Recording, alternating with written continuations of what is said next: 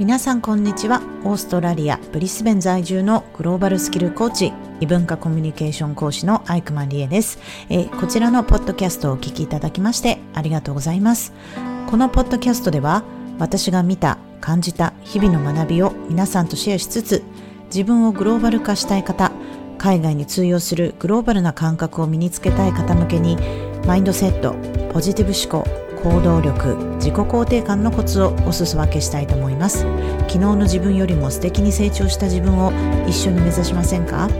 このポッドキャストは毎週金曜日に更新予定です。ぜひ番組をフォロー登録していただければ嬉しいです。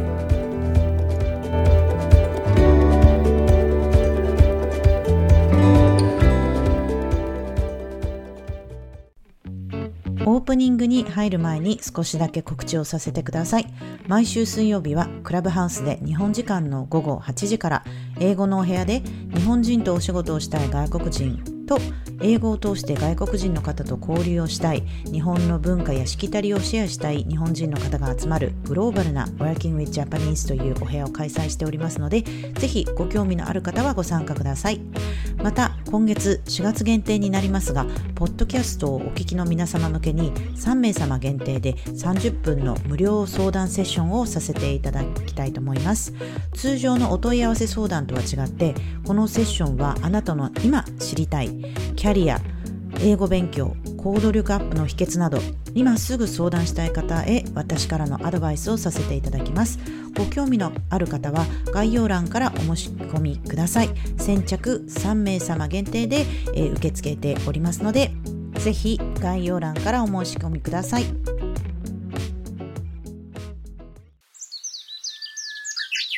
皆さん、おはようございます。オーストラリアのブリスベンに在住しております。グローバルスキルコーチのアイクマンリエと申します。今日はですね、実は今日はこれからキャンプに向かいますので、朝ちょっと収録をしたいと思っております。今日はまあ、いつもと違ってもうちょっとゆるーく行こうかなと思いましてですね、えー、実は、うん、2、3個エピソードを収録したんですが、なかなかこう、うまく結論まで行き、行き着かず、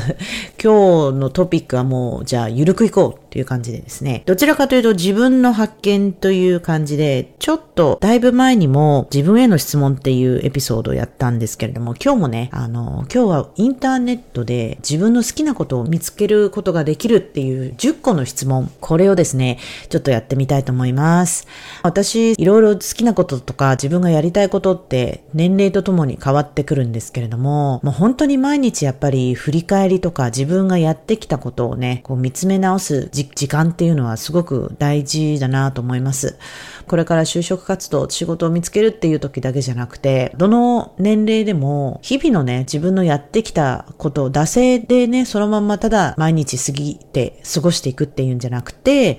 自分が、まあ、生活ルーティンの中でどこが改善できるかとか、なんかゴールを持たないと、それが英語の勉強だったり、いつか海外行きたいとか、いつか留学行きたいとか、まあ、いろんなね、目標が、が大きい目標があるとは思うんですけれども、今の時代って、もういろんなことがね、できますし、私も今月のね、えー、月末から始めるんですよ。新しい勉強を。オーストラリアのね、講師になる資格を勉強しなきゃいけなくて、これがまあ10週間のコースでやるんですけども、1日、1週1回の1日10時間っていうね、コースで結構これは久々にね、学校というかそういうコース受講するっていうことになるので、ちょっと緊張してるんですけど、あとコースが始まる前にも40時間勉強しなきゃいけないってなかなかまだね、始めてないんですけれども、まあまあ、そういうことも含めですね、自分に、自分の好きなことを見つける、えー、質問10個言ってみたいと思います。はい。ではまず質問1。お金を払ってでも勉強したいことは何ですか？という質問です。はい。そうですね。今私が、もう興味がある内容がですね、最近 LinkedIn の投稿タイムラインでもよく見かけるんですけども、英語で言うと、 storytelling っていう、あの、えー、日本語でもストーリーテリングになるのかな、えー、話し方、話し方とは違うんですけれども、ストーリーテリング、まあ、ちょっとある意味、プレゼンのね、プレゼンスキルのね、中の一つなんですよ。私は仕事柄、えー、講師として、えっ、と、授業を持ったり、こう、クライアントの方に、えー、セッションをするわけなんですけれどもね。だから、こう、話すということに関しては慣れているんですけれども、この新しいスキル、もうちょっとその話してる内容をわかりやすく、まあ、伝えるためには、ストーリーを使って、こう、なんかね、えー、メッセージを伝えるっていうのはすごくパワフルなんですよね。だから最近よく見かけるこのストーリーテリングのコースっていうのは、ちょっとやってみたいなと思います。これはね、あの、一応テクニックはある程度頭の中では、うん、勉強したことあるんですけれども、これってでも、な、なんていうのかな、自分の持っているネタというかね、これをエピソードをやっぱり掘り出さないといけないなって思うんですよ。うん、まあ人生にいろんな体験しましたけれども、やっぱりぱりこう、あ、この話をねっていう、ね、例えばちょっと前、前回かなあの、私のイギリスのビザのね、こう、絶対絶命な エピソードをシェアさせていただいたんですが、そういう自分のある程度持ちネタってありますよね。で、それがね、なんか、やっぱりある程度整理をしないと、せっかく体験したことってどんどん忘れてしまうなと思うので、まあ今お金を払ってでも勉強したい、したい。まあこれが結構自分のキャリアに役立つことは、このストーリーテリングじゃないかなと思うんですよね。で、まあもう一つ先ほど言ったオーストラリアでの、まあ、実際もうこれはお金を払って申し込んだんですけども、オーストラリアでの講師の資格というのがあって、こちらではね、オーストラリアでは、まあ、イギリスで一応学歴というか、その講師に、講師を名乗る、あの、ための資格っていうのはもうすでにあるんですね。私はイギリスで、例えば、えの、あの、セルタっていう英語の教師の資格も取ってますし、えー、まあ、マスターね、MBA、経営修士号っていうのも取ってってますし、あとはその異文化コミュニケーション講師としての、えっ、ー、と、異文化、異文化理解講師ですかね、え Certified Cross Cultural Trainer っていう資格も取っているので、その体系的に教えるっていうのは、まあ、この、この期間からの、え、資格を持っていますっていうふうには言えるんですけれども、オーストラリアで講師をするには、オーストラリアの国が認めた、えー、Cert4 というカテゴリーのね、えっ、ー、と、Trainer and Assessment かな？アセス、うん、講師の資格があるんですよ。それがないと、どの機関でもなんか、うーん、仕事を見つけるとか、パートナーシップ、まあ、をするにも、やっぱり認めてもらえないっていうのが多いので、もうとりあえず、取り直しって感じですよね。うん。だから逆に、今、その、昔、その当時のね、資格イ、ギリスで取ったんですけれども、その時からもうすでにかなりね、時間が経ってるので、もう10年、確かに10年以上経ってますので、一応自分のね、知識をリフレッシュさせるためにも、そしてオーストラリアのその講師のやり方、うん、どんなやり方なのか、かなりワクワクしますよね。ということで、これが、あの、最近勉強したいことと、まあ、最近始めることですね。で、次の質問、質問に、学校で好きだった教科は何ですか？っていう質問で、うーん、学校といっても、これはやっぱり好きだったのは英語ですかね。やっぱり、英語って、なんか一番最初に出会ったのが中学校の時のね、その授業として出会ったのは、うーん、中学校の授業ですよね。で、一番最初の授業で、うん、それから最初の中間試験とか期末試験で、ある程度のね、試験で、すごいね、多分トップ5ぐらいに入ったんですよ。で、おーと思って、私結構できるんじゃんって、その結構小さなね、成功体験が、あの、自信につながったんじゃないかなと思います。今でも覚えてるのは、その担当の先生が英語の先生だったんですけども、発表さした時にトップ5の誰々さんっていう感じで言われた時に、あーってすごい嬉しかったのを覚えていますね。はい。なので、英語が好きなので、うーん、確かに仕事でも英語に対する思いっていうのは結構ありますよね。英語そのものは、例えば、英語の教師としては教えていないんですけども、英語を使ってね、あの、何をするかっていうのを、まあ私は教えてるんですよね。だから、なんていうのかな、こと細かな英語に関してじゃなくて、どちらかというと今はマインドセットだったり、英語を話せるようになりたい人に、まあどうやったら話せるようになるかとか、うん、そうですね。そのアクティビティを通して、タスクを通して、課題を通して、どうやったら英語を使ってコミュニケートできるかっていうようなことをやってるので、ある程度やっぱり自分が好きだったその英語っていう教科に関することを今もお仕事としてやってるなと思いますね。はい。で、次の質問。質問ナンバー3。これに出会えて良かったと思う分野やジャンルはありますか？っていうことで、これはですね、ありますよ。NLP って言うんですけれども、これ、英語、まあ日本、最近は日本語でも NLP って言ったら通じますよね。これ私がやった15年前ぐらいには全然、何ですかそれっていう時代だったんで、なんか今やってる人も増えて、すごくこう NLP って言って通じるっていうのがね、あの、嬉しいです。ちなみに、あの NLP って何っていう方のためにですね、NLP っていうのはアメリカ発祥かな？で、えー、何の略かって言いますと、 Neuro Linguistic Programming っていうこの略でですね、まあ要は自己啓発的なものですよね。自分が到達したいものにどうやったら到達できるかっていう、その潜在意識を使ったり、えー、そうですね、まあリフレーミングですとか、まあいろんなテクニックを学ぶわけなんですよ。NLP の中で。で、まああとなんでこの NLP が大事かって私そこでやっぱり本当に自分の性格が変わったし、うーん、なんだろう、一番、一番なんか人生の中で役に立ってる学問、学問なんていうかね、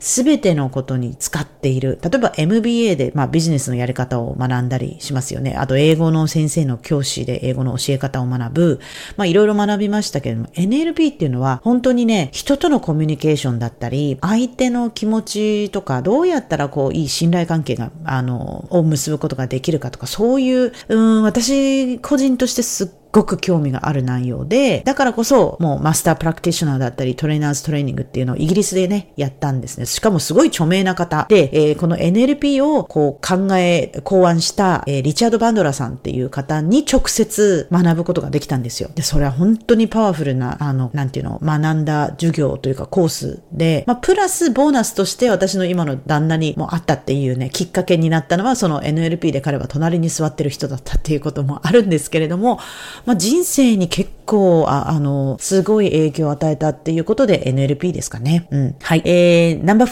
4。よく検索することは何ですか？これは結構難しいですね。いろんなことをよく検索してるんですよ。でも、やっぱり、うん、最近は日本語での、こう、日本人の方向けの、なんかメッセージだったり、投稿だったり、活動をしているので、日本語、例えばあとは日本の今の状況をね、えー、検索することが多いかな。最近は例えば履歴書だったり、仕事の見つけ方だったり、日本だったらこれはどういうふうにやってるんだろうっていうような、あの、ことを検索してますかね。あとはその週1回のね、Working with Japanese というクラブハウスのお部屋も運営しているので、それのネタ探しということもあって、うん、今日本の状況はどうなってる面白そうな記事はないかなっていう感じで、よく検索してますね。うん、基本的にやっぱりトピック、うん、ネタになること探してる感じかな。はい。えー、5. 小学生の時に夢中になっていた遊びは何ですか？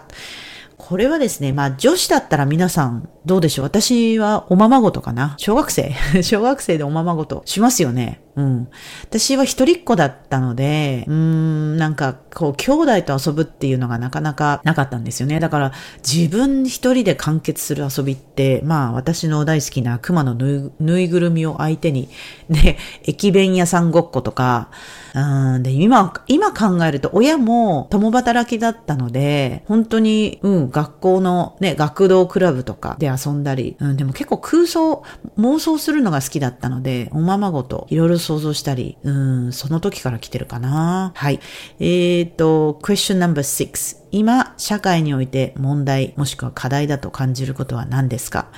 これをですね、マジレスしちゃいますと、まあズバリ日本の将来がすっごいめちゃくちゃ不安ですね。なんかこれを言うとね、私海外在住なんだからまあよく考えると関係なくないですか？っって思うんですけれども、確かにね、私多分オーストラリアにうんずっと住むようなことにはなると思うんですよね。うん。で、だから日本、日本との関わりって何なんだろうっていうか、うん、でもやっぱりね、そう、本当にそう考えたら、まあ別に関係ないって言っちゃ関係ないかもしれないんですけれども、やっぱり私がね、日本人として今までその異文化理解で日本との関わりをしてくる仕事がほとんどだったんですよ。海外に私20年ぐらいいますけれども、大体やっぱり日本と海外をつなぐ仕事をしてたんですね。で、もちろん異文化理解講師として、その日本人との仕事の仕方をイギリス人だったり、日本人じゃない人たちに教えていたんですよね。それとか、あとは会社に勤めていた時代も、あの、例えば日本、ビジネススクールで日本人の学生をね、あの、こう呼べるようなそのマーケットティング部に所属していたり、そういう部門を担当していたり、あとは、そうですね、やっぱり日本人のこう、価値というか、日本人だっていうことを、あの、まあ、売りにして強みとして、こう、ビジネスをね、つなげる仕事をしてたので、やっぱり、外にいる日本人の一人としてね、なんか力になりたいというか、まあおこがましいんですけれども、やっぱり外から見る日本と、日本にいる日本の方が見える日本ってちょっと違うと思うんですよね。で、最近はやっぱりいろんなソーシャルメディアで日本のね、給料が例えば日本、あの、30年ぐらい変わっていないとか、その日本のやばさっていうのが結構、うーん、そうなんだろうなって、多分日本の若い人とか日本にいる人も、いや、これこのままじゃやばくないっていうふうには思っててると思うんですよ。で、いろんな私もね、毎週、例えば、海外の人が思う、ね、でも日本大好きな人とか、あの、日本に関わりのある人とも話をしていく中で、みんなそれはね、共通して思ってるけれども、変われないっていうところがすごくね、難しいところで、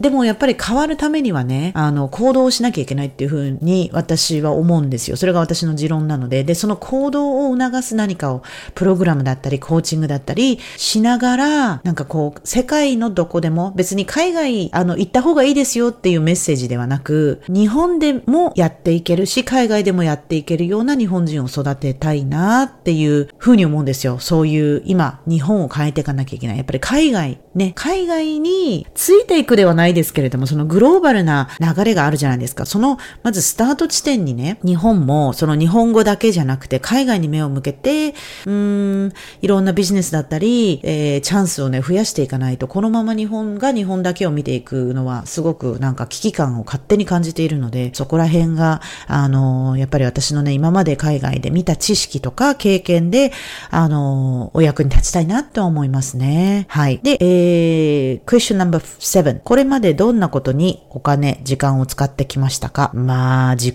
投資ですよね。自己、自分を高めることの勉強ですね。まあ、お金を使ったことってことはもう、海外にいるっていうこと自体そのものがすごいお金かかるんですよね。ビザ代だったり、飛行機代だったり、まあ、いろいろお金かかってますけれども、やっぱり、うーん、自己投資、さっき言った NLP だったり、あの、MBA だったり、うん、ん勉強にお金を使ってきたことが多いですかね、今まで。うん。はい。なので、そういう、その学ぶってことは好きですね。うん。だからやっぱり仕事として私も学びたいっていう方を助けたいというか、お役に立ちたいっていうふうに思っているので、うん、それはすごくモチベーションの一つでもありますね。はい。えー、question number 8。克服してきた悩み、もしくはこれから解決したい悩みや、悩みやコンプレックスは何ですか？そうですね。やっぱり自分がすごい大変だったと思う思うのは、英語力だったり、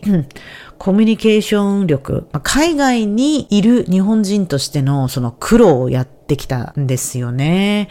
だからこそそういう人を助けたいっていうのも思いますね。自分が海外にいて、その英語ももちろん最初はあんまり上手じゃなかった時に、一番のストレスって、例えば今私こうやって日本語で自分の母国語で喋ってる自分が100だとして、海外に出た時に、その100って絶対に出てこないと思うんですよ。言葉の問題もありますし。言葉の問題だったり、相手によ、相手がどういう何人によるかもわかります、あの、変わりますけれども、自分の言葉とか、あの、100%表せない場所でどうやってね、自分を出していくかっていうことがすごく今まで悩、悩みというか大変だったことだったので、これをどうやってね、メンタル的に強くして、うん、現地の海外でやっていくかっていうことをやってってきたと思うので、克服してきたと思うので、それをシェアしたいなって思いますね。うん。というのも、英語をね、学びたいっていう方はたくさん日本にいらっしゃると思うんですけれども、で、まあ、留学したいとか。もちろん留学もぜひ本当に人生が変わるのでね、留学してみたいなって考えてる方はぜひぜひ挑戦してみてくださいっていうふうに言いますし、ただ、うん、自分を変えるにはね、やっぱり、こう、すごい難しいことにチャレンジして、克服してくると、自己成長にな、あの、なりますので、やっぱり、これから解決したい悩み、まあ、コンプレックス、やっぱり自分をどうやって出すかですね。どこ行っても、今でもまだ難しいなと思うのは、その、相手の人に自分を分かってもらえない悩みですかね。うん。その私は日本にいないので、日本にいても、まあこれ本当にグローバルにどこにいてもそうですけれども、自分っていう人をどうやったら分かってもらえるか。結構私、知らない人とお話しすると緊張してしまうので、自分を全然出せない自分がいるんですよね。なので、うん、もちろん昨日知れた仲のいい人にはかなり自分をオープンマインドにするんですけども、まだまだね、シャイなところがあるんですよ、私にも。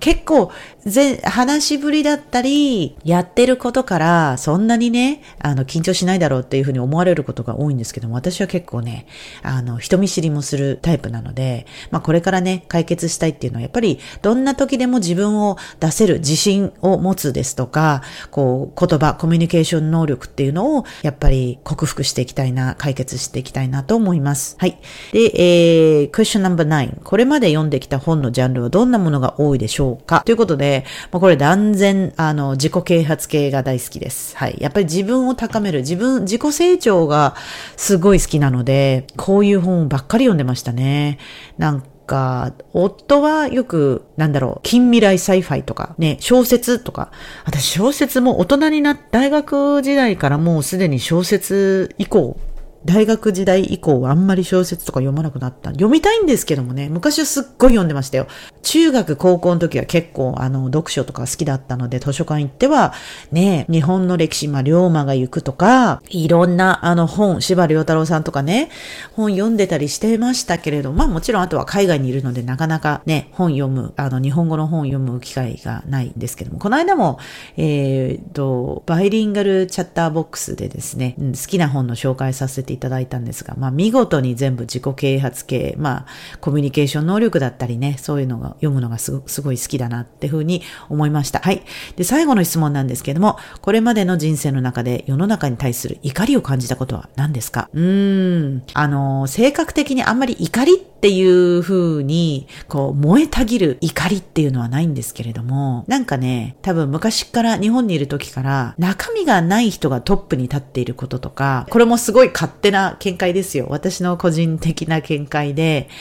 その中身がない人がトップに立ってたり、インフルエンサーになっていて、で、それを大衆の人がね、ただ流行を追いかけてることに対しては、あの、すごい怒りというか、なん、なんか、うん、それに似た感情は持ちますね。中身がないって勝手になんで言えるのっていうのもお、おこがましいんですけれども、実力がない人がただ権力を持って上にいるっていう状態が私が多分怒りを覚えるところですね。だからすごい、会社、だからまあ、一人一匹狼でやった方がいいってふうになると思うんですけども、だから会社で働いていて、自分の上司があんまり役に立たないとか、ただ上司ってだけで、スキルがない人の、私過去のね、上司なかなか恵まれなかったのは、いつもそんな感じだった気がするんですよ。うーん、なんかもう自分でやった方が早いっていうことが多かったんですよ。だから結構こう自分でビジネスを立ち上げたり、あの、一匹狼でも自分のやりたいことをやると。で、全部自分でやっちゃうみたいな感じのことが多いんですよね。だから、うん、だからそのね、政府とかガバメント系のね、あの、そういうハイラーキー、ヒエラルキーのあるところだったり、権力とか肩書きとかが多分ね、すごい嫌いなんですよね。うん。なんか実力でやっぱり勝負しようよっていうふうに思うところがあるので、だからこそ、こう個人のね、人に成長したいっていう人にサポートしたいっていうふうには思うんだと思います。なんか会社名だったり、ブランドのね、こう、なんか、この組織が偉いとかいう状態が多分私は苦手なんだと思うので、まあ、そんな感じですかね。ということで、結構長々と今日は私の質問10に関する質問、答えを自分で振り返ってみましたが、たまにはいいですね。やっぱり自分にこう質問をしてみると、自分の考えだったりね、えー、はっきりしてくると思いますので、皆さん今日はちょっとね、長めの、えー、エピソードになってしまいましたが、お付き合いいただきましてありがとうございました。Thank you for listening. See you next time. Bye.